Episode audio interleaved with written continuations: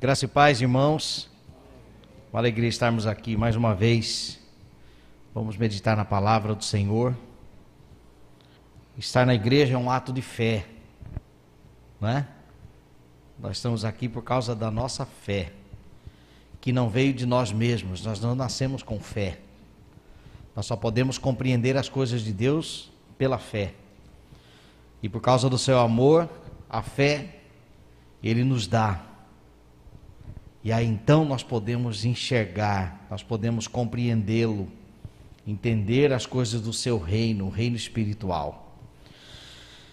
Nós vamos hoje pensar sobre o tema desta mensagem, aspectos da nossa fé, fundamentado em 1 Pedro, capítulo 2, é, 1, versículos de 3 a 9.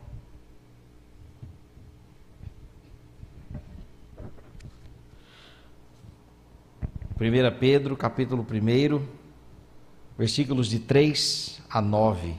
Na divulgação até falei de 5, mas é de 3.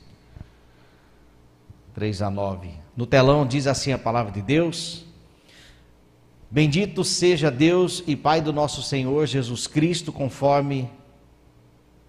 Deixa eu começar. Bendito seja Deus e Pai do nosso Senhor Jesus Cristo Conforme a sua grande misericórdia, ele nos regenerou para uma esperança viva, por meio da ressurreição de Jesus Cristo dentre os mortos, para uma herança que jamais poderá perecer, macular-se ou perder o seu valor.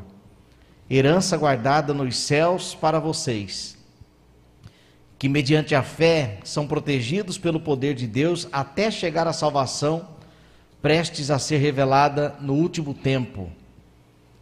Nisso vocês exultam, ainda que agora, por um, por um pouco de tempo, devam ser entristecidos por todo tipo de provação. Assim acontece para que fique comprovado que a fé que vocês têm, muito mais valiosa do que o ouro que perece, mesmo que refinado pelo fogo, é genuína e resultará em louvor, glória e honra quando Jesus Cristo for revelado. Mesmo não o tendo visto, vocês o amam, apesar de não o verem agora, creem nele e exultam com alegria indizível e gloriosa.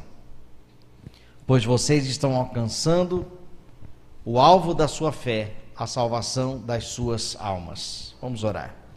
Obrigado, Deus, pela tua palavra, pelo acesso que temos a ela. E eis aqui a tua igreja, a tua palavra, o teu espírito. Edifica, Senhor, o teu povo em nome de Jesus. Amém. O que está acontecendo aqui nesse texto? Essa carta quem escreveu foi Pedro, um dos apóstolos de Jesus Cristo.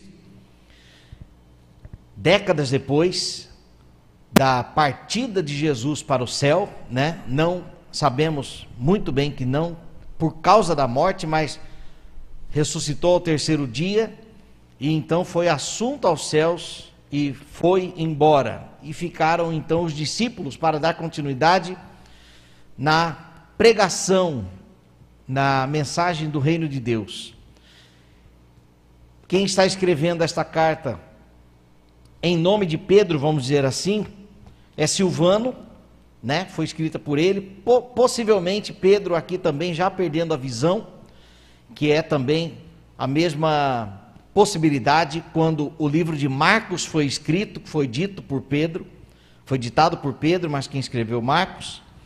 E ele escreve para um povo perseguido. O versículo primeiro, aí no capítulo primeiro diz: Pedro, apóstolo de Jesus Cristo, aos eleitos que são forasteiros da dispersão. Dispersão significa dispersos.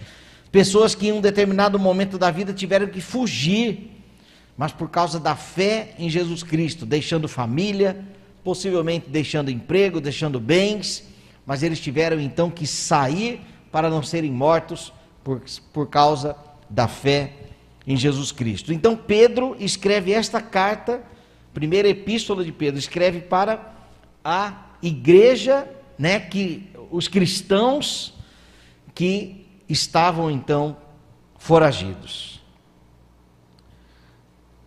John MacArthur, ele traz, ele comenta sobre seis evidências que não provam a fé em uma pessoa.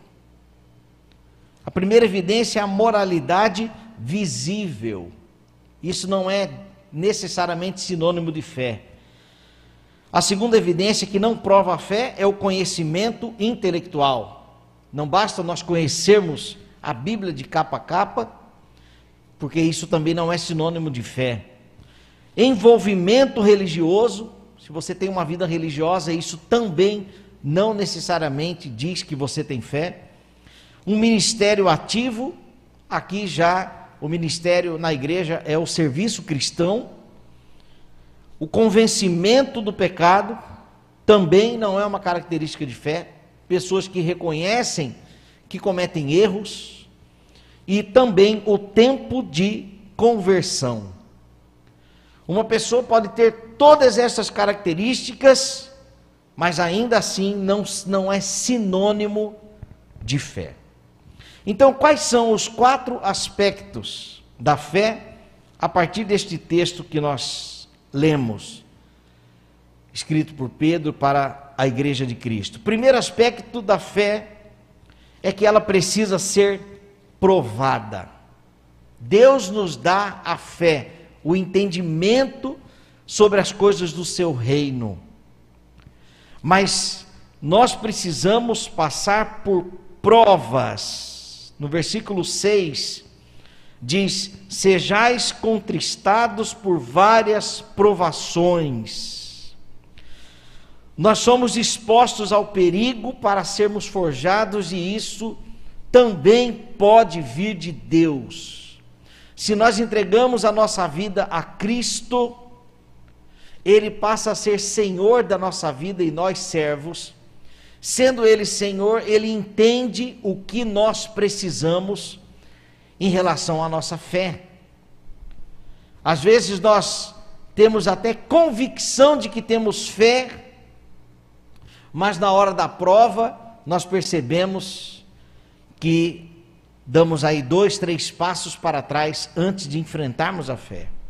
Então, a fé, ela precisa ser provada. Existe um termo, um, uma frase em inglês, no meio da academia, que diz: no pain, no gain, que significa sem dor, sem crescimento, sem força. Então, para você ficar forte, você precisa sentir a dor. E seria mais ou menos isso. A fé, ela precisa ser provada. Também em um ambiente de situação de crise, nós estamos ali diante de uma oportunidade para provar a nossa fé. Essa prova não visa Preciso explicar isso aqui. Esta prova de Deus para a nossa fé, Ele não está nos testando para saber se nós somos bons o suficiente, ou se nós, quero ver se você vai aguentar. Deus é bom em todo tempo. Este é o fundamento. Deus é amor, Deus nos ama. Mas quando Ele permite provas, e isso aqui não é autoajuda ou palavrinha de consolo. É a palavra de Deus. Quando ele permite prova, é para que nós nos, literalmente nos fortalecemos. Para que é como uma árvore, quando vem o vento, as suas raízes, elas tendem a descer ainda mais para que ela possa permanecer firme. Agora, se não tem vento, ela vai ficar ali sempre na superfície. Então, a nossa fé, o primeiro aspecto é que ela precisa ser provada.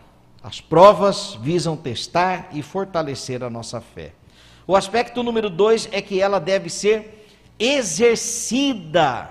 Versículo 5: pois, é, que, pois, guardados pelo poder de Deus, mediante a fé esse versículo enfatiza tanto a prioridade divina, prioridade da graça, da divina graça, quanto à importância da ação humana que resulta de tal graça. Confiança constante na batalha espiritual. O que, que é isso? Eu tenho fé, eu dependo do Senhor, mas há um momento em que eu vou precisar colocar em prática. Há um momento que eu vou ter que usar desse recurso. Ela precisa ser exercida. O texto diz que Deus, esse termo guardado aqui, o poder da proteção de Deus é transmitido por meio de um termo militar que significa defesa vigilante de uma fortaleza. Deus é conosco. Amém? Deus, ele nos assiste. Deus, ele sabe das provas que nós temos de enfrentar. Sabendo desta realidade, sabendo de que o Senhor é conosco, o Senhor é o nosso refúgio, a nossa fortaleza, ele é o nosso, é, ele é a nossa força. Então agora nós precisamos, aí vem a nossa parte, exercer a fé que nós temos, colocar em prática a fé. Perdermos o medo, não ficarmos reféns da do contexto humano. Lembra da passagem de Pedro quando viu Jesus caminhando sobre as águas? E então ele diz: Eu quero ir aí onde o Senhor está. Jesus falou assim: Venha.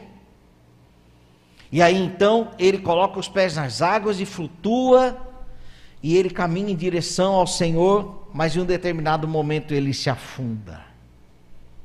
Possivelmente, ele passou a observar as condições humanas. E, na maioria das vezes, Fé não tem a ver com condições humanas. Qual é a realidade que você está vivendo hoje? Qual é a situação que você enfrenta hoje que, ao contemplar a realidade, você diz: não tem mais jeito? Você tem a fé, o recurso da fé, e ela precisa ser exercida. O terceiro aspecto da fé é que ela necessita ser fortalecida.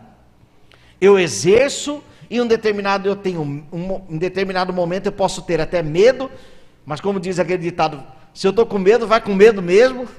Mas o que, que significa esse ir com medo mesmo? Fortalecer a fé. Versículo 7: Nisso exultai, embora no presente, por breve tempo, se necessário, sejais contristados por várias provações. É como se fosse voltando para a academia, aquela, aquele momento em que eu preciso carregar algo um pouco mais pesado, mas para que os músculos venham a fortalecer. É o momento do fortalecimento, o exercício da fé deve ser constante. E aqui vai uma dica: aproveite as pequenas oportunidades que exigem fé e coloque em prática. O que, que você precisa esperar em Deus? Vai e faça. Talvez algo que não seja grandioso, ou preocupante, ou urgente, mas comece exercer, colocando em prática, né?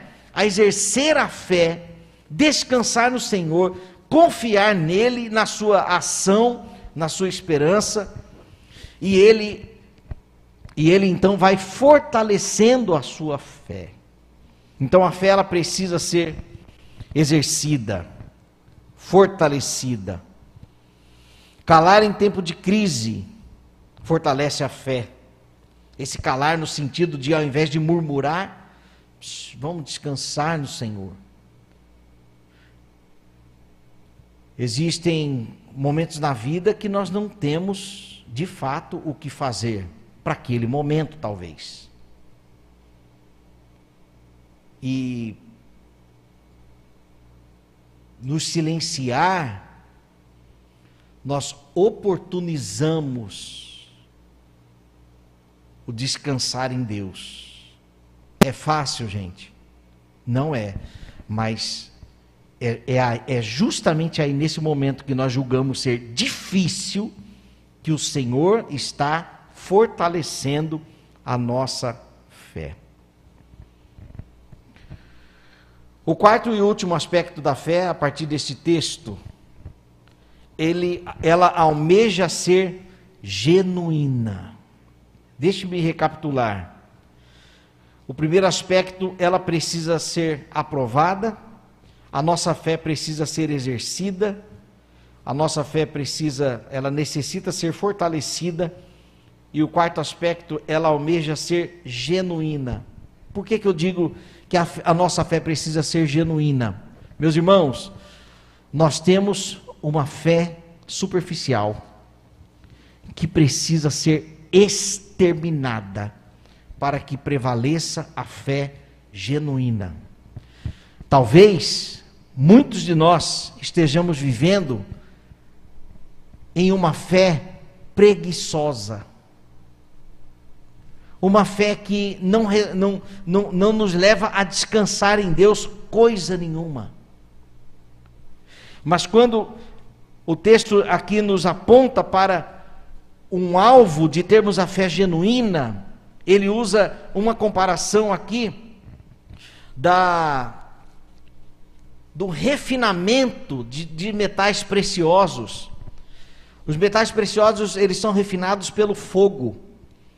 Lembrei do, da ilustração do ourives. Para quem não sabe, ourives é aquele profissional que trabalha com ouro. Ele pega as pedras, pepitas, os farelos, as gramas de ouro, coloca em um local onde então é levado ao fogo. E ali aquele fogo queima toda a impureza do ouro, derrete tudo, derrete até o, o próprio metal. E quando está completamente derretido, ali então está o ouro genuíno.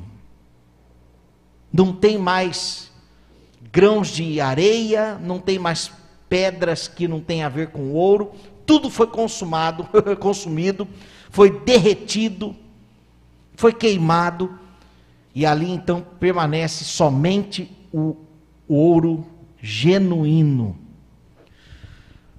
As provas que Deus permite enfrentarmos torra a nossa fé preguiçosa. Porque fé superficial não nos traz verdadeiro descanso e confiança no Senhor, mas sim a fé genuína. Nós precisamos dar passos de fé. Nós precisamos entrar em territórios onde somente Deus pode resolver aquilo.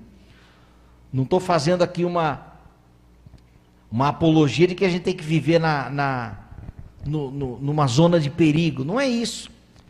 Mas confiarmos no Senhor, confiarmos no Senhor, com discernimento e sabedoria, de que Ele é por nós.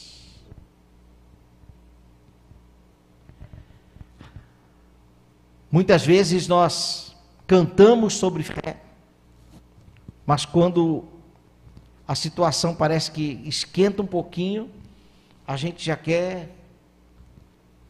É, é, nós já queremos nos apoiar em, em algo humano, lógico. Mas o que Deus tem para nós é uma fé de ouro. Mas para chegarmos no ouro puro, nós temos que passar pelas provas. Agora, meus irmãos, essa prova vem do Senhor. Não fique você criando problemas e chamando de prova. Nós temos que ser sábios. A Bíblia é o nosso manual de fé e prática. O livro de Provérbios nos dá instruções para o dia a dia, a cada versículo. Então nós temos que usar da sabedoria. Mas há situações externas que nós não temos controle, e ali então nós vamos exercitar a nossa fé, exercer a fé. Lá nós seremos fortalecidos e quando a tempestade passar, então a nossa fé poderá estar mais próxima da fé genuína. uma proposta de fé, de que ele vai responder todas as orações, de que as, todas as portas serão abertas, é uma falsa, é, é, um, é, uma, é, uma, é um evangelho falso, porque a Bíblia não fala sobre isso. Nós temos que descansar, nós temos que confiar. Deus é real, como nós lemos aqui. Ele é a nossa fortaleza. Nós temos que contar com Ele, nós temos que contar para Ele, como nós fizemos aqui no momento de oração. Mas é Ele quem está no controle e não nós. Nosso papel é descansar nele e o descanso virá pela fé. Para concluir, três versículos, três lembranças de Deus para nós sobre a nossa fé. Primeiro, a fé vem pelo ouvir, e ouvir a palavra de Deus. Romanos capítulo 10, versículo 17. A fé não vem de televisão, a fé não vem de. A fé vem, vem da Bíblia. Nós lemos a Bíblia, nos impressionamos com aquilo que Deus fez, e ela mesma nos lembra que Deus, Jesus Cristo, é o mesmo ontem, hoje e eternamente, então nós podemos descansar nesse Deus. Segundo, segunda lembrança de Deus, Hebreus capítulo 11, 6, de fato, sem fé é impossível agradar a Deus, porquanto é necessário que aquele que se aproxima de Deus creia que Ele existe e que se torna galardoador dos que o buscam. Sem fé é impossível agradar a Deus. Senhor, mas eu, eu não tenho fé. Leia a Bíblia, aprenda a Bíblia, aplique em sua vida as lições da Bíblia. E por último, Lucas 17:5, então disseram os apóstolos ao Senhor: aumenta-nos a fé. Que esta seja a nossa oração cientes de que para aumentar a fé, Ele nos colocará no, no fogo. Ele nos levará para, para a prova. Mas para que se, a nossa fé seja fortalecida, para que possamos colocá-la em prática. E tudo culminará, como Pedro disse aqui, para a honra e glória do nosso Deus. Vamos orar? Senhor, aumenta a nossa fé. Esta foi a oração dos apóstolos para o nosso Senhor e Salvador Jesus Cristo. Nós sairemos daqui desta noite, ó Deus, com um recado do Senhor de que as provas existem, ainda que por um breve momento, mas com o objetivo de fortalecer a nossa fé. Por isso nós pedimos sabedoria do Senhor, ó Deus, para enfrentarmos os dias difíceis, os dias que nós talvez venhamos nos entristecer, como disse Pedro. Mas obrigado pela lembrança de que eterno somente o Senhor. As provas não são eternas, as provas são passageiras. No nome de Jesus é que nós oramos. Amém, Senhor. Deus abençoe a igreja.